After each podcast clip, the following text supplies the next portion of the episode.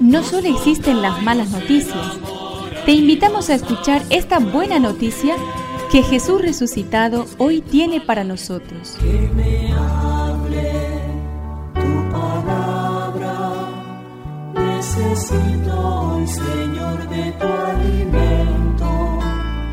Hoy en todo el mundo se escuchará esta palabra. Lucas 8 del 16 al 18.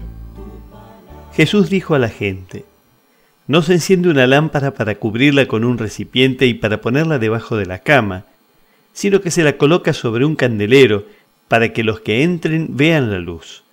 Porque no hay nada oculto que no se descubra algún día, ni nada secreto que no deba ser conocido y divulgado. Presten atención y oigan bien, porque al que tiene se le dará pero al que no tiene se le quitará hasta lo que cree tener.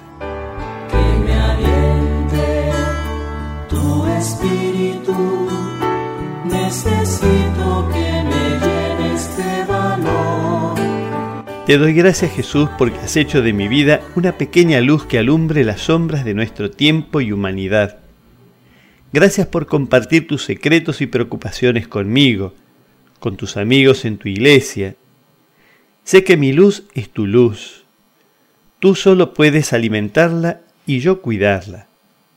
Dame la gracia de no perder esta vocación que ha dado un sentido único a mi vida. Que así sea.